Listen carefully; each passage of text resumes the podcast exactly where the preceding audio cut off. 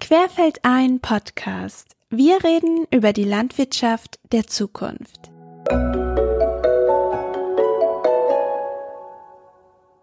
Im ersten Teil dieser Folge haben wir mit unseren Gästen Professor Monika Schreiner, Professor Thomas Weid und Professor Johannes Isselstein über die Relevanz von gesunden Böden für die Landwirtschaft, regionalere Lebensmittelversorgung, unsere Ernährung, den Verlust von landwirtschaftlichen Flächen den Klimawandel und eine zukunftsfähige Tierhaltung gesprochen.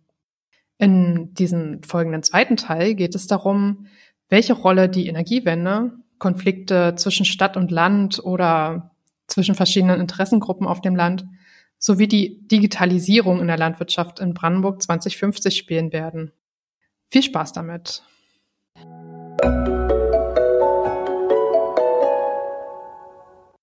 Ja, ich habe es gerade schon angekündigt, wir wollen noch über einen anderen Bereich sprechen und zwar auch eng mit dem Thema Klimawandel verbündet, ähm, Energiekonsum und die damit zusammenhängende Energiewende. Da unsere Frage an Herrn Weid, wie gerecht ist es denn, wenn auf dem Land in Solar- und Windparks die Energie erzeugt wird und da halt auch die Flächen genutzt werden und die Anwohner das natürlich auch sehen und dieser Strom, der dort aber verbraucht wird, dann in der Stadt äh, der Strom, der dort generiert wird, dann in der Stadt verbraucht wird. Gibt es da immer mehr Konflikte oder nehmen die Leute das einfach so hin? Also Konflikte gibt es natürlich ähm, und äh, Letztendlich äh, gibt es aber nicht nur diese Stadt-Land-Konflikte. Wir haben Untersuchungen dazu gemacht in mehreren Regionen, die zeigen, es gibt auch viele Land-Land-Konflikte, also ähm, klassischerweise dann zwischen Naturschutz, Landwirtschaft, Tourismus. Äh, das sind auch so Konfliktherde.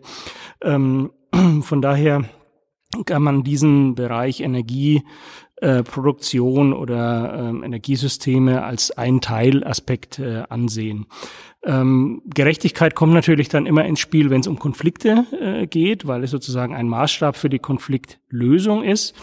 Und äh, ich denke, dass hier insbesondere in den letzten Jahren schon einige äh, wichtige Schritte zur Konfliktlösung gegangen wurden äh, wenn man insbesondere andere Beteiligungsverfahren äh, gewählt hat, um Konflikte zu lösen oder zumindest die Verfahren so gestaltet hat, dass mehr auf andere Art und Weise beteiligt wurden. Es gibt inzwischen auch einige Bundesländer, die auch gesetzliche Regelungen dazu erlassen haben.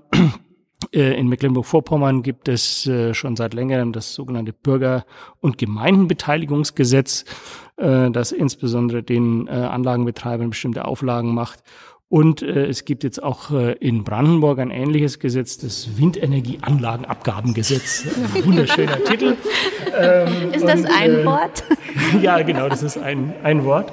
Äh, und, äh, aber beide zielen letztendlich darauf ab, zum einen äh, mehr Beteiligung, aber zum anderen auch ökonomischen Nutzen für die vor Ort Anwesenden beziehungsweise dort Lebenden zu generieren. Und das ist schon ein Schritt Richtung größerer Gerechtigkeit.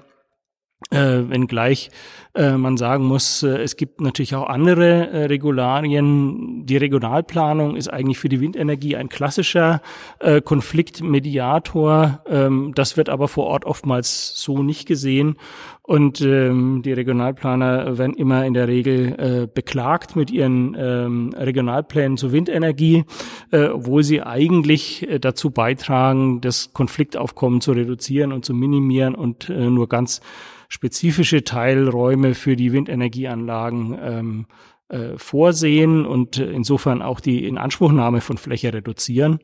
Ähm, aber die sind äh, offensichtlich nicht so gerne gelitten. Ähm, sei es von Anlagenbetreibern, die sich dann äh, ausgeschlossen fühlen, weil sie nicht auf der Fläche, die sie schon erworben haben, ihren Windpark äh, äh, errichten können, oder dann halt von Kommunen äh, oder auch einzelnen äh, Anwohnern, denen es dann zu nahe ist oder an der falschen Stelle ist oder wie auch immer.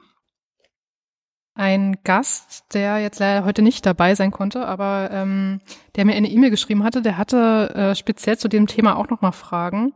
Und zwar hat er ähm, gesagt, dass häufig diese Ackerflächen Ähm, also wenn Photovoltaikanlagen auf Ackerflächen gebaut werden, wird häufig damit argumentiert, dass einerseits natürlich ähm, Anbaufläche verloren geht äh, und die, die Fragen dazu waren, also er, er meinte, eigentlich werden ja solche Anlagen eher auf Böden geplant, die geringere Werte haben, also geringe Bodenwerte, die nicht so, die nicht so gut, eh nicht so gut nutzbar sind für die Landwirtschaft.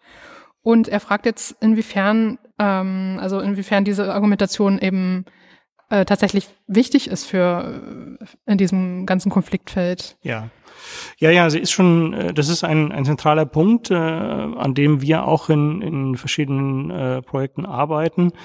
Ähm, und äh, für uns ist dabei wichtig, dass es nicht um die Ausschließlichkeit äh, von Nutzungen geht. Also dass man nicht entweder Landwirtschaft oder ackerliche, ackerbauliche Nutzung hat oder ähm, Energieproduktion oder dann Photovoltaik, sondern dass man das miteinander verknüpft. Und äh, hier gibt's auch schon Pilotanlagen dazu und ähm, ich hoffe auch, dass das äh, in den nächsten Jahren äh, sich weiterentwickelt, ähm, diese äh, Synergieeffekte dabei zu nutzen, dass also sowohl äh, die Solarenergie genutzt werden kann, als auch weiterhin äh, Ackerbau betrieben werden kann oder Pflanzenbau betrieben werden kann.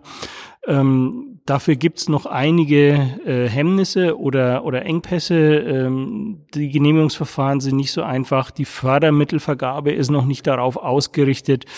Momentan äh, ist auch äh, sehr stark die Kommune daran beteiligt, ob solche Flächen genehmigt werden können oder nicht. Viele Kommunen sind auch überfordert dann mit dem Prozess. Ähm, also von daher gibt's noch einiges aus dem Weg zu räumen, aber da ist man jetzt auch dabei, sowohl von Bundes- als auch von Länderseite. Äh, und ich sehe da einen ganz guten Prozess, äh, dass wir das mit der Agri-Photovoltaik in Zukunft gut hinkriegen. Also gerade auch auf den Böden, die nicht so ertragreich sind. Das wollte ich gerade fragen. Das System nennt man dann Agri-Photovoltaik, ne? Ja. ja. Okay, also man kann jetzt nicht zum Beispiel sagen, ähm, Flächen auf den ähm, Photovoltaikanlagen stehen, also Agrarflächen, die werden dadurch irgendwie versiegelt oder dadurch leidet zum Beispiel die Artenvielfalt oder so. Ähm, gibt es da Untersuchungen aus den letzten 20 Jahren etwa, die, ähm, die dazu irgendeine Aussage treffen? Ja, es gibt einige Untersuchungen und äh, man kann natürlich äh, jedes System so und so nutzen, aber die, ähm, die Zielsetzung ist dabei natürlich äh, jetzt beispielsweise keine tiefen Fundamente äh, dort äh, zu verbauen, äh, sondern das äh, so zu halten, dass eben äh, die Böden nicht zusätzlich noch verdichtet oder versiegelt werden. Es gibt äh, explizit auch die Möglichkeit, äh, das äh, mit äh, Anpflanzungen zu kombinieren, die dann auch die Winderosion äh, reduzieren. Äh, das kommt immer auf das sozusagen pflanzenbauliche System drauf an, wenn sie dann äh, auch mehr in den äh, in die in die ähm, im Bereich Weinbau beispielsweise gehen, jetzt in Brandenburg nicht so super relevant. Wir haben wenige Flächen äh, Weinbau, wir haben welche. Ähm, ähm, aber dann können sie auch noch ganz andere Dinge äh, damit machen. Das geht, da geht es dann hauptsächlich um das Thema auch Hagelschutz, Kälteschutz und so weiter. Also diese Systeme sind eigentlich relativ äh, flexibel und äh, wir müssen sie jetzt einfach nur mal äh, wirklich äh, großflächiger zur Anwendung bringen und nicht nur in einzelnen Anlagen austesten. Was ähm, wird unter diesen, also es ist ja praktisch dann so, dass die Solarpanels recht hoch angebracht sind, so dass man darunter noch die Fläche nutzen kann. Äh, ist das meistens so, dass dann irgendeine Frucht, Feldfrucht angebaut wird oder können da zum Beispiel auch Kühe drunter grasen oder gibt es da nicht nur eine Möglichkeit? Also da gibt's ganz unterschiedliche Systeme. Ähm, und ich will Ihnen jetzt nicht die Systemvielfalt da, aber es ist nicht auf ein System äh, festgelegt, sondern es gibt äh, unterschiedliche technische Systeme mit unterschiedlichen Höhen, äh, unterschiedlichen, ob Sie jetzt sozusagen das nur seitlich aufstellen, ob Sie es eher ähm, so aufstellen, dass Sie die, die, die Sonnenenergie primär nutzen oder also da gibt's ganz unterschiedliche Systeme dafür. Ja. Dann haben wir jetzt ähm, schon über einige Themen gesprochen, über einige globale Megatrends. Ein weiterer globaler Megatrend ist die Urbanisierung. Ähm, ja, es ist ja davon auszugehen, dass immer mehr Menschen in die Städte ziehen. Ähm, das das äh, deutet sich ja schon an. Und wir haben unser Publikum auch gefragt über, über Social Media, wie viele Menschen pendeln aus dem ländlichen Raum zu ihrer Arbeit nach Berlin? Was denkt ihr? Und geantwortet haben unsere ähm, Follower, dass sie äh, also 20 Prozent glauben, dass es 340.000 Menschen sind, die nach, aus dem ländlichen Raum nach Berlin pendeln müssen. 60 Prozent haben gesagt, es sind 500.000 Menschen. Und nochmal 20 Prozent haben gesagt, nein, es sind nur 200.000 Menschen. Die richtige Antwort ist allerdings 340.000. Also es sind nicht ganz so viele Personen, die immer nach Berlin pendeln müssen wie gedacht, äh, aber schon eine ganze Menge. Ähm, genau, äh, da würde ich jetzt auch gerne mal Herrn Weid nochmal fragen. Ähm, wie würden Sie es einschätzen? Sind das, äh, ist das eine große Zahl? Geht das noch? Und was, welche Trends beobachten Sie da aktuell in Ihrer Forschung, was, was äh, den Trend zur Urbanisierung äh, angeht? Ja, also Urbanisierung ist ein, ein weltweites Phänomen. Äh, ihre ähm, Publikum hat vielleicht schon äh, ein bisschen vorausahnend äh, die Zahlen äh, versucht äh, einzuschätzen. Ähm, 340.000 sind jetzt wirklich erstmal nicht viel, das sind ja tägliche äh, Pendelbewegungen. Ähm, und äh, wir haben aber, wenn wir uns München beispielsweise ansehen, schon vor fünf Jahren mehr als 500.000 äh, einen Auspendler äh, gehabt. Also von daher ähm, wird dieser äh, Trend oder wird diese Tendenz äh, sicherlich noch anhalten. Ähm, man muss allerdings auch dazu sagen, dass es nicht nur diese klassischen Stadt-Land-Pendeleien äh, gibt, sondern dass wir auch immer mehr äh, sogenannte tangentiale Verbindungen haben. Das heißt, äh, sie fahren dann eben äh, von Birkenwerder nach Erkner oder also jetzt nicht immer nur rein raus, äh, sondern auch an, äh, an den Städten entlang. Wir haben natürlich auch bestimmte Sonderentwicklungen mit Tesla jetzt beispielsweise ähm, und ähm, wir haben zwar jetzt in der Corona-Krise äh, gemerkt, dass es auch noch andere Standorte zum äh, Arbeiten äh, gibt als nur äh, im innerstädtischen Raum, äh, siehe Homeoffice. Wir beobachten aber diese Tendenz eigentlich schon seit längerem. Ähm, das Stichwort in der Fachliteratur heißt immer Multilokale.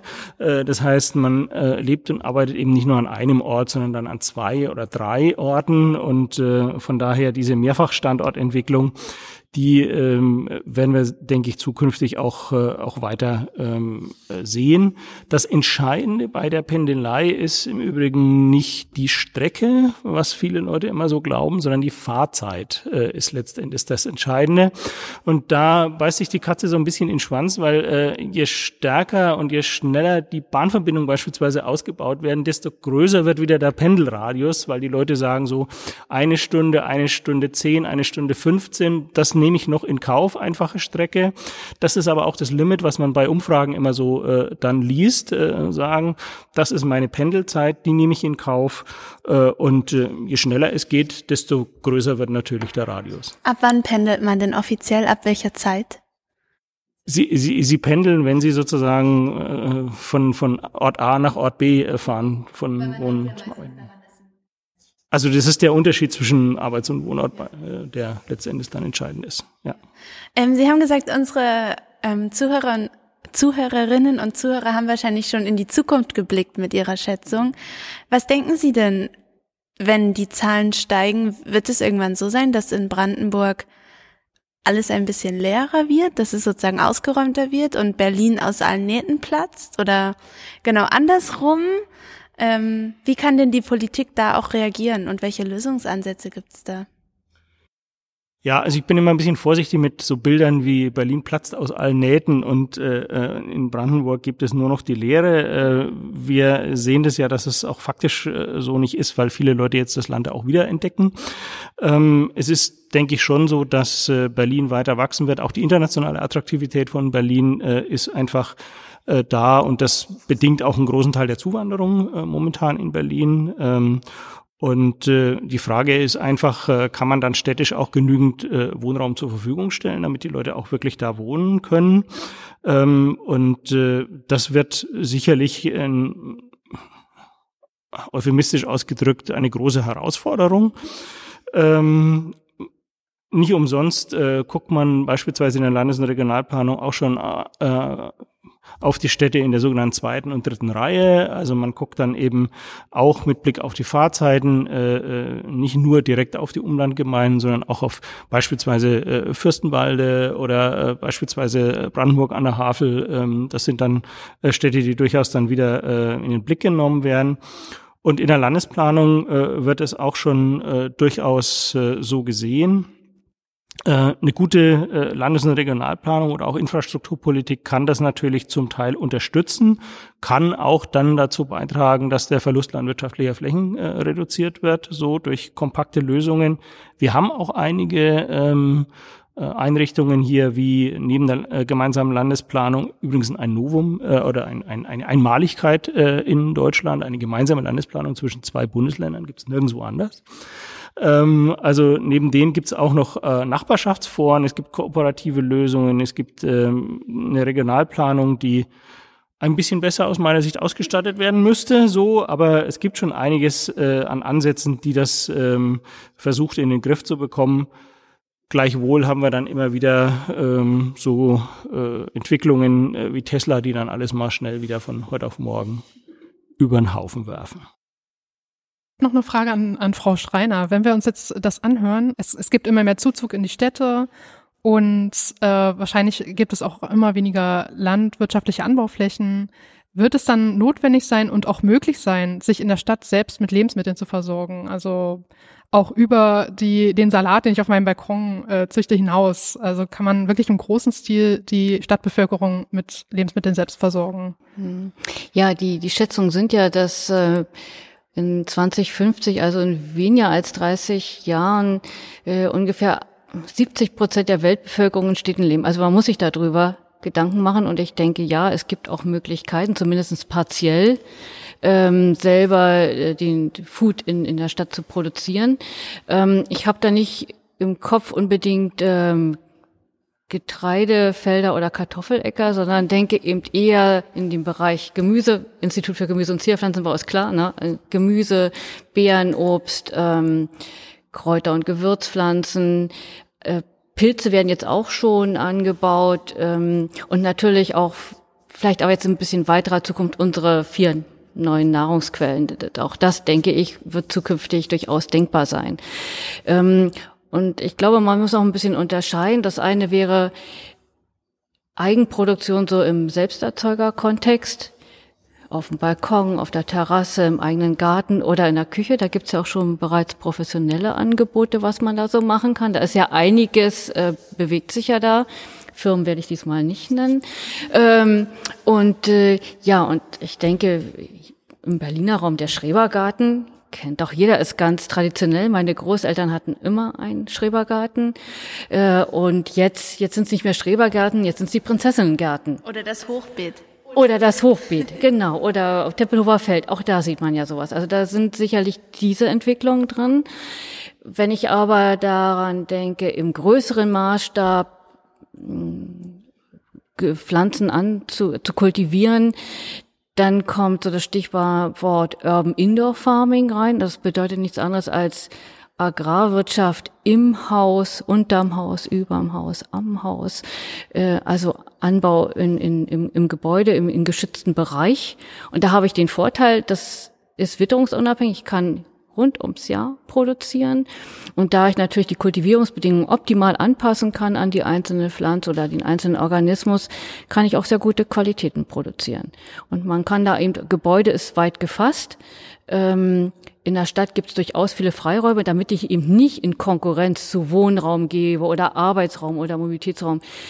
Berlin, die zwei Flughäfen, hier Tempelhofer Feld habe ich schon genannt, dann das große Gebäude, jetzt ist auch ein neues geplant in Tegel, auch da werden Alternativen gesucht, auch da könnte man sich sowas vorstellen, Industriebrachen, U-Bahn-Tunnel gibt es in Berlin auch einige, die nicht genutzt werden. In London wird das schon gemacht, der wird schon unterirdisch produziert. Und wenn das, wie hieß es, Multiple Arbeiten, wie hieß es, Multi Multilokal. multilokales Arbeiten, vielleicht sind Bürogebäude sowas von out, und dann hätten wir Bürobrachen, die wir nutzen könnten. Also da gibt es vielfältige Möglichkeiten. Und dann noch ein ganz anderes Konzept, das der essbaren Städte. Zum Beispiel die Stadt Andernach macht sowas oder Kassel.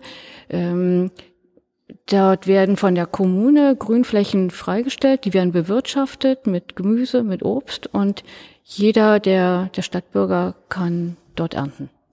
Also vielleicht, wenn wir irgendwann mal naschend ähm, durch die durch die Stadt ziehen und selber auf unserem Balkon Pak Choi anbauen und äh, unsere Insekten in einem kleinen Käfig in der Küche halten.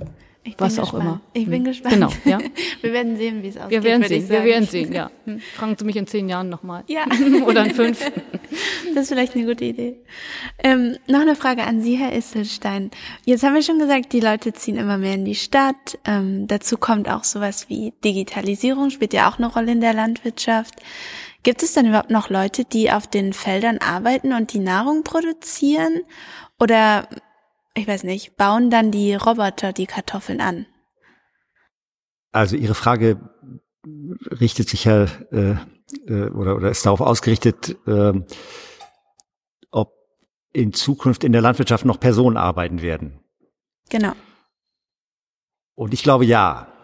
Äh, die Digitalisierung wird die Landwirtschaft wohl sehr verändern. Sie wird nach meiner Einschätzung aber nicht unbedingt dazu führen, dass weniger Leute in der Landwirtschaft arbeiten werden oder vielleicht zu einem gewissen Anteil. Der, das, das Ziel und der entscheidende Vorteil von äh, Digitalisierungstechniken wird darin liegen, die Landwirtschaft besser zu machen, effizienter zu machen, also die Landnutzung sinnvoller zu gestalten. Wenn wir uns anschauen, was wir in der Landwirtschaft in den letzten 50 Jahren gemacht haben, dann haben wir äh, zumindest in der in der äh, nördlichen äh, Halbkugel, na eigentlich auch international, äh, dramatische Leistungssteigerungen gehabt. Also wir haben wirklich wesentlich äh, wesentliche Ertragssteigerungen gesehen, die aber nicht unbedingt einhergegangen sind mit einer effizienteren Produktion, sondern vielfach äh, einhergegangen sind mit ähm, großen Verlusten. Also die Auswirkungen von klimawirksamen Gasen, die aus der Landwirtschaft ausgestoßen werden, sind schon genannt. Äh, hier in der in, in, in West- und Mitteleuropa haben wir das nach wie vor große Problem, dass wir viel zu viel Nährstoffe in die Umwelt abgeben, also das Stickstoffproblem. Ähm, und das sind alles Folgen dieser Art der Intensivierung, der Ertragssteigerung, die aber eben darauf hindeuten, dass es nicht sehr effizient war. Die Digitalisierung wird es uns ermöglichen, dass wir ähm, eine äh, viel stärker auf die verschiedenen Ziele, die Landwirtschaft erfüllen muss, äh, ausgerichtete Bewirtschaftung hinbekommen. Also natürlich muss es eine effiziente Produktion sein, aber es muss eben eine Produktion sein, die andere Ziele in gleicher Weise erfüllt. Wir sprechen dann davon, dass die im Angelsächsischen die Trade-offs die Gegensätze, gesetzlichen Ziele, die es scheinbar gibt bei der Agrarproduktion, dass die verringert werden. Und da wird die Digitalisierung helfen. Also wir werden, wir werden eine Landwirtschaft sehen, die ganz gezielt Diversität erhält und fördert, weil wir viel mehr Möglichkeiten haben zu erkennen, wo Diversität ist und wie, welche Maßnahmen noch gerade möglich sind, um die Diversität nicht zu zerstören. Und in gleicher Weise wird es die Bodenqualität und die Bodeneigenschaften verbessern. Und ähm, äh, natürlich wird, wird es auch mehr Möglichkeiten in den Produktionssystemen selber schaffen. Also wir haben ja schon darüber gesprochen, dass wir Diversifizierung auch bei den Produktionssystemen brauchen. Und da wird uns Digitalisierung helfen. Wir können, es, es muss nicht, ähm, ja, die, die Maxime der Landwirtschaft war lange Large Scale oder Economy of Scales, alles groß machen, einheitlich machen und das funktioniert dann. Am Markt gibt es dann noch fünf Äpfelsorten und das war's dann. Das wird so nicht mehr sein, sondern es wird sich diversifizieren. Die Ernährungsgewohnheiten werden sich diversifizieren und die und die Herausforderungen, die wir Klimawandel und Ressourcenerhalt äh, vor, vor denen wir stehen, werden auch dazu beitragen, dass wir diversifizieren müssen. Und gerade da kann Digitalisierung sehr erheblich helfen. Wir können kleinräumig wirtschaften, ohne dass es einen Arbeitsmehraufwand bedeutet. Aber generell werden Leute in der Landwirtschaft bleiben. Genau, wir haben auch unser, unser Publikum auf Social Media gefragt, was, äh, was sie so denken, ob digitale, äh, äh, ob durch die Digitalisierung in der Landwirtschaft landwirtschaftliche Berufe in Zukunft aussterben werden.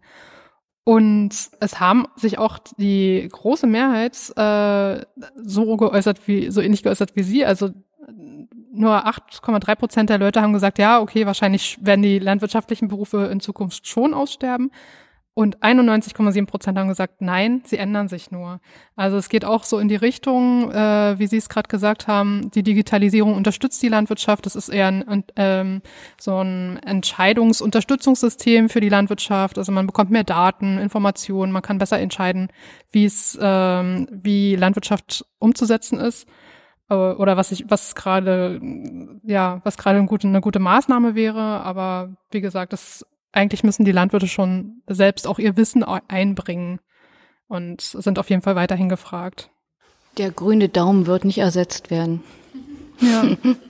Kann ich zu dem Thema Digitalisierung noch kurz was ergänzen? Gerne. Ähm, ich finde immer die Perspektive, ähm, hier wird jetzt äh, über ein Produktionssystem die Digitalisierung drüber gestülpt und dann fragt man, was man damit machen kann, ähm, so ein bisschen schräg. Äh, denn äh, eigentlich geht's ja um die Menschen, die in diesen äh, ländlichen Räumen leben und die auch bestimmte Lebensqualität haben wollen und Entwicklungsoptionen haben wollen. Es ist aus meiner Sicht immer eher die Frage, wie kann man dann denn dann Digitalisierung nutzen, um eben die Ansprüche, die Bedürfnisse, aber auch die Möglichkeiten, Entwicklungsmöglichkeiten der Menschen, die dort wohnen, leben, arbeiten, denn entsprechend zu unterstützen. Und ich glaube, da müssen wir in Zukunft noch ein bisschen einen Perspektivwechsel äh, hinlegen, äh, dass wir mehr ähm, von den Menschen ausgehen und nicht von der Technik, was die Digitalisierung betrifft.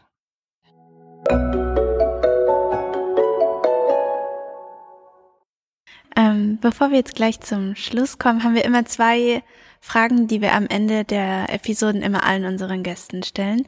Deshalb, die richten sich an Sie drei. Sie dürfen sich selber entscheiden, wer zuerst antwortet. Ähm, die erste Frage wäre, was erwarten Sie denn oder vielleicht auch, was wünschen Sie sich von der Politik in Bezug auf die Entwicklung in der Landwirtschaft in Brandenburg? Vielleicht auch in Bezug auf Ihre eigene Forschung, einfach wo Sie gerne Impulse sehen würden oder wo Sie denken, da kann die Politik auf jeden Fall was tun, unterstützend wirken oder vielleicht sollte sie auch ihre Finger von gewissen Dingen lassen? Vielleicht, um es auf einen Punkt zu bringen, wir alle arbeiten zusammen an Agrarsystemen der Zukunft. Mhm. Und Herr Isselstein hat es ja auch schon gesagt, dass es vielfältige Ansätze gibt und nicht es einen Königsweg gibt. Und äh, wir in der Wissenschaft liefern die, die Fakten, die Daten dazu. Und ich würde mir wünschen, dass in Politik Entscheidung auf diesem Wissen aufbaut, wissensbasierte Entscheidungen trifft und ähm, uns Experten mit ins Boot holt, wenn eben doch schon Entscheidungen getroffen werden, die zukunftsweisend sind. Das wäre mein Wunsch.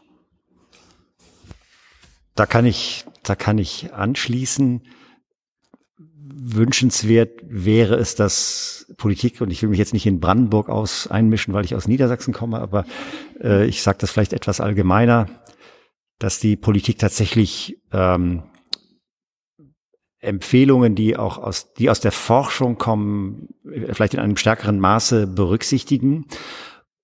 Und dass anerkannt wird, dass die Landnutzung und die Land- und Ernährungswirtschaft ähm, ein Sektor ist, der in hohem Maße nicht nur von den Landwirtinnen selber geprägt wird, sondern von ganz vielen Akteuren, äh, die sich mit der Umwelt, äh, mit den Perspektiven des ländlichen Raumes, ähm, äh, der Natur befassen.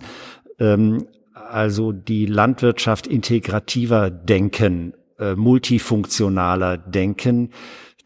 Da sehe ich Möglichkeiten, das in der Politik zu verbessern und nicht äh, disparat zu halten. Äh, Umwelt auf der einen Seite, Produktion auf der anderen Seite äh, finden wir leider auch in den Verwaltungsabläufen noch äh, häufig vor.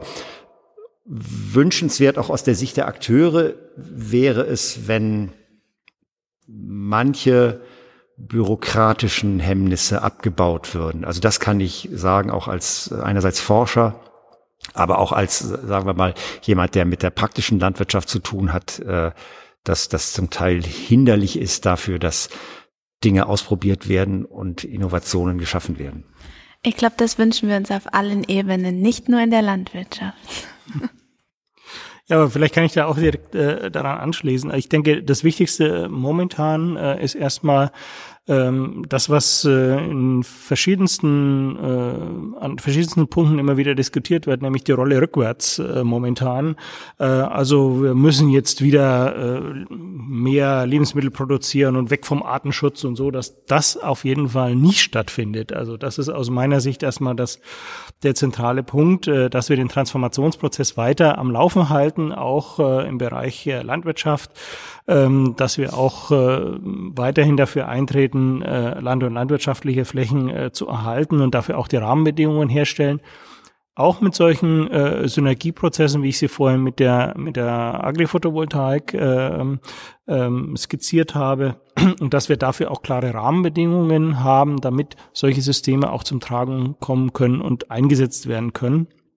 Und ähm, äh, dort auch letztendlich äh, die Möglichkeit eröffnen, Energie und Lebensmittel gleichzeitig äh, zu erzeugen. Und äh, perspektivisch wünsche ich mir ein äh, stärkeres Miteinander von Stadt und Land und nicht ein Gegeneinander. Das ist oftmals ein sehr stark äh, konstruiertes Bild auch. Äh, und ähm, von daher hoffe ich mal, dass das sich auch in den Köpfen vom Bild her so ein bisschen stärker äh, festsetzt. Ähm, und äh, wir haben ja diese äh, stark, starken Vernetzungen auch schon über die, die Kreislaufsysteme. Also insofern äh, in diese Richtung weiterdenken wäre hilfreich. Ähm, vielleicht könnte man da noch äh, auch ergänzen, ähm, wir arbeiten an Agrarsysteme der Zukunft. Das heißt, wir, die wir hier sitzen, haben ganz gute Vorstellungen, wie die Zukunft aussehen soll. Aber es bedeutet auch das, dass wir Entscheidungen, die wir jetzt treffen, nicht nur auf die Gegenwart bezogen sind, sondern darauf, wie, wie diese Auswirkungen sind auf die Zukunft hinaus. So dass es für mich bedeutet, also auch jetzt, dass die Politik jetzt die richtigen Entscheidungen trifft und dass eben nicht diskutiert wird, globaler Klimaschutz, man kann man kann nicht einfach sagen, das schiebe ich jetzt auf, sondern da müssen Entscheidungen jetzt getroffen werden. Und es wäre gut, wenn wenn daran die Politik festhalten würde. Eine weitere Frage, die wir immer am Ende des Podcasts stellen, ist, welche Rolle spielen die Konsumenten, ähm, beziehungsweise wie können die sie sich einbringen, zum Beispiel für ein, für mehr äh, Klimaschutz oder Artenvielfalt oder was auch immer in Bezug auf äh, Landwirtschaft der Zukunft? Also ich finde, da können die Verbraucher eine ganze Menge tun. Äh, zum Beispiel sieht man das schon, dass Nachhaltigkeit immer mehr eine Kaufentscheidung wird. Die Lebensmittel werden nicht nur mit einem Nutri-Score gelabelt, sondern äh, Planet Score oder Eco Score. Das finde ich schon mal ein Ansatz müsste man noch weiter verfolgen. Und ich denke, jeder könnte auch was in seiner eigenen Region oder in seinem eigenen Haushalt tun, indem man nämlich der Lebensmittelverschwendung entgegenwirkt und eben nichts wegwirft, sondern alles verwertet. Also das wird ja vielfach ins Feld geführt, dass relativ viel an den Verbraucherinnen liegt. Das ist sicherlich auch, äh, das kann ich bestätigen, würde ich genauso sehen, sollte aber nicht die Politik davon befreien, wie das zuweilen der Fall ist, äh, auch aktiv zu werden. Ähm, dass tatsächlich die VerbraucherInnen einen Effekt haben, kann man konkret sehen an einigen Beispielen. Das betrifft etwa das Tierwohl, wo äh, große äh, Handelsunternehmen, die im Lebensmittelsektor tätig sind, mal auf kurzer Strecke äh, alle politischen Aktivitäten, die mit Hochdruck verfolgt werden, überholt haben und äh, zum Beispiel Dinge umgesetzt haben, die das Tierwohl betreffen, also die Tierhaltungszertifikation, Zertifizierung von Produktionssystemen, äh, haben kurzerhand mal die Politik überholt und das einfach umgesetzt. Und das hätten die nicht gemacht, wenn sie nicht vorher klare Vorstellungen davon gehabt hätten, dass das am Markt ankommt. Dem ist eigentlich kaum noch was hinzuzufügen, äh, wenngleich ich immer so ein bisschen skeptisch äh, bin, wie Herr Esselstein das gerade auch schon gesagt hat, wenn man dann alles auf den auf die Verbraucherinnen, äh, Verbraucher abwälzen möchte und sagen möchte, und ihr seid jetzt das zentrale Instrument, um das alles umzusetzen. Und wir lehnen uns dann mal zurück und macht ihr mal schön. So wird sicherlich auch nicht funktionieren. Aber Sie können das, Sie können diejenigen sein, die vielleicht einen Push auslösen, ja, und sagen, okay, hier ist der Druck und dann reagiert eben ein Handelsunternehmen. Die Marktpower. Mhm. Ähm, gibt es denn von unserem kleinen Publikum noch Fragen? Ich hätte sonst noch eine Frage, ähm, die mir jetzt noch einfiel. Ähm, man hört ja ziemlich oft, dass in Deutschland die Lebensmittelpreise, okay, wir sind jetzt in einer besonderen Situation, die sind auch gerade bei uns angestiegen, aber trotzdem sagt man ja oft, dass im europäischen Vergleich die Lebensmittel in Deutschland recht gering sind. Wenn wir jetzt zum Beispiel über mehr pflanzliche Eiweißquellen sprechen oder über dieses digitale Zaunsystem, sind das alles Sachen, ähm, die dann sozusagen auch dazu führen werden, dass in Zukunft die Preise steigen werden? Also der Ukraine-Konflikt ist natürlich jetzt eine ähm, besondere Situation, aber insgesamt sehen Sie das so, dass in Zukunft auch die Lebensmittel in Deutschland teurer werden? Ähm, es ist ja sehr oft auch gesagt, dass die Preise gar nicht, der Lebensmittel gar nicht den Warenpreis widerspiegeln, sondern dass entweder die zukünftige Generation den Preis bezahlen oder die Umwelt. Also ich denke, es wird Zeit zu einem Umdenken. Genau auch das, was Herr Isselstein schon gesagt hat. Es geht nicht immer um ein, ein, ein Mehr an Gewinn, an Ertrag, sondern wir müssten auch ein Mehr an Nachhaltigkeit, an Tierwohl, an Wellbeing suchen. Das wäre unsere neue Maxime. Sibylla, hast du noch eine Frage? Genau, vielleicht noch die Frage an Herrn Weid. Ähm, was denken Sie, wenn jetzt äh, Nahrungsmittel tatsächlich in der Stadt erzeugt werden in der Zukunft? Ähm, denken Sie, es kann einen Teil der Konflikte zwischen Stadt und Land auflösen? Also könnte das irgendwie so ein bisschen den Druck rausnehmen zwischen diesem Konflikt, äh, wir brauchen Wohnraum, ähm, wir wollen jetzt uns aber auch nicht ausbreiten und Ackerfläche in Anspruch nehmen. Ähm, könnte das eine Alternative sein? Also ich glaube, von, von der Menge her werden wir wahrscheinlich da äh, nicht die, die riesigen äh, Effekte haben, wenngleich es natürlich äh, Produkte gibt, die man da sehr gut äh, äh anbauen kann. Ähm, für mich ist es aber letztendlich nicht so äh, entscheidend, wie viel äh, Nahrungsmittel man da erzeugen kann, sondern ob man insgesamt zu Systemen kommt, die eher kreislauforientiert äh, sind. Also ähm, und das ist eigentlich das, das äh, Entscheidende. Das ist auch bei den bei den Agrarsystemen der Zukunft äh, mit mehreren äh, Projekten der Fall, dass wir gucken, äh, dass wir eben nicht äh, nur so ein, so ein lineares Durchflusssystem haben, wo wir eben Stoffe in die Stadt äh, rein, äh, reinschieben, also Nahrungsmittel und dann letztendlich äh, über äh, die Kläranlagen alles wieder entsorgen, ähm, sondern dass wir da zu stärkeren Kreislaufsystemen kommen. Und dann, denke ich, äh, ist auch äh, die Konfliktreduzierung wesentlich größer, als äh, wenn man jetzt auf ähm, solche Flächen setzt. Wir haben übrigens auch ähm, mit äh, einigen Untersuchungen ähm, die Erfahrung gemacht, dass die äh, Produktion von Nahrungsmitteln im innerstädtischen Kontext nicht immer so ganz konfliktfrei äh, ist. Und ähm, es herrscht offensichtlich doch bei vielen noch eine relativ romantische Vorstellung von äh, Nahrungsmittelproduktion vor. Also sobald das wirklich richtig ähm, äh, auf Output ausgerichtet ist, äh, ist, geht die Akzeptanz teilweise bei den Verbraucherinnen und Verbrauchern wieder zurück. Also insofern ähm, muss man da ein bisschen vorsichtig sein, würde ich nur sagen. Haben Sie da ein konkretes Beispiel gerade im Kopf? Also geht es da zum Beispiel um äh, jetzt zum Beispiel Tierzuchtanlagen in Stadtnähe, also durch die wahrscheinlich auch Gerüche verbreiten oder? Ja, also so, so, sobald es um großtechnische äh, mhm. Systeme eher geht, äh, wird es dann schon wieder als schwierig äh, eingeschätzt. Mhm. Ja, genau. Herr Isselstein, ich habe noch eine Frage zu den Kühen. Das hat mich total fasziniert. Ähm, mir fiel dann noch ein, ähm, ich habe ja schon gefragt, der Zaun hält ja zum Beispiel auch Wölfe ab. Aber ist es nicht so, dass dann vielleicht auch ähm, Menschen einfach zu den Kühen hingehen oder sehen Sie das gar nicht als Problem? Ja, Sie haben recht. Also wenn man sich eine Landwirtschaft komplett ohne Zäune für, vorstellen würde, dann gäbe es noch ein paar Probleme zu lösen. Äh, bis dato gehen wir davon aus, dass wir sagen, wir werden in jedem Fall einen äh, normalen Außenzaun haben, also ein großer Weidebetrieb. Wir arbeiten hier auch zum Beispiel in Brandenburg mit Betrieben zusammen, die äh, in großem Maßstab Milch erzeugen oder Fleischrinder halten und äh, die sind an dieser Technologie sehr interessiert, weil sie ihr gesamtes Weideland schon umzäunen, aber dann die Möglichkeit haben, inner, innerhalb dieses Weidelandes, was mehrere hundert Hektar ausmacht, äh, kleinräumig äh, Unterzäune schaffen zu können über diese virtuelle Technologie. Ähm, wir denken tatsächlich auch daran, dass wir diese Systeme etwa in, auf anderen Kontinenten einsetzen werden, also beispielsweise in der Savanne, also da, wo wir wirklich richtig viel Grasland haben. Und dort gibt es ja Systeme, wo die Tiere den LandwirtInnen gehören und die Landfläche, das Land um das Dorf drumherum gehört der Gemeinschaft. Das sind so klassische Almendsysteme. Und dort gibt es keine Zäune, sondern da grasen die Tiere einfach frei umher.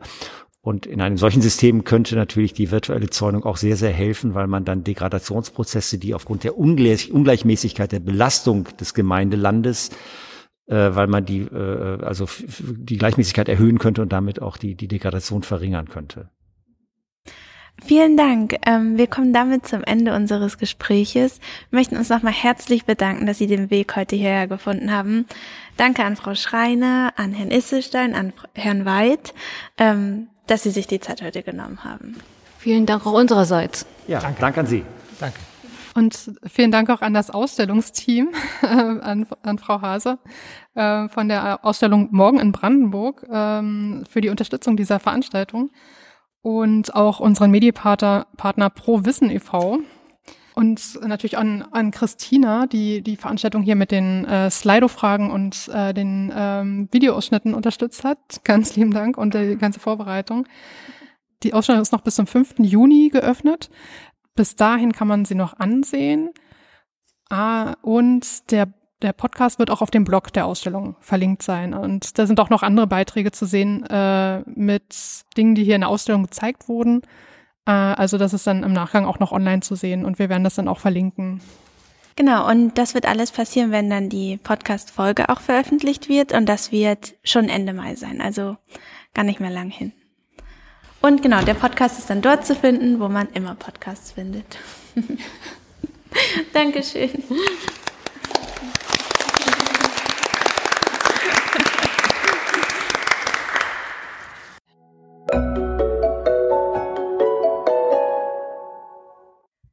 Vielen Dank auch an unsere Zuhörerinnen und Zuhörer, dass ihr euch die Zeit genommen habt, diese Podcast-Episode anzuhören. Weiterführende Informationen zum Thema zu unseren Gästen, zur Ausstellung morgen in Brandenburg sowie zu den kurzen Videos, die wir in Potsdam zu den Forschungsprojekten Green Grass und Food for Future gezeigt haben, findet ihr in den Show Notes. Und alle Podcast-Episoden findet ihr wie immer auch auf unserem Blog www.quer-feld-ein.blog, auf Spotify, in den Apple Podcasts, Google Podcast, YouTube und auf wissenschaftspodcasts.de. Und auf unserem Blog findet ihr darüber hinaus auch noch weitere spannende Artikel rund um die Landwirtschaft der Zukunft. Also schaut gerne mal vorbei. Und wir freuen uns natürlich auch, wenn ihr uns auf Instagram, Twitter oder Facebook folgt, unsere Beiträge liked, teilt und kommentiert. Und wenn euch der Podcast gefällt, dann gebt uns gern auch eine Bewertung auf Spotify und Co. Außerdem könnt ihr natürlich äh, Fragen, Feedback oder Anregungen zum Podcast äh, per E-Mail an querfeldein.zalf.de schicken.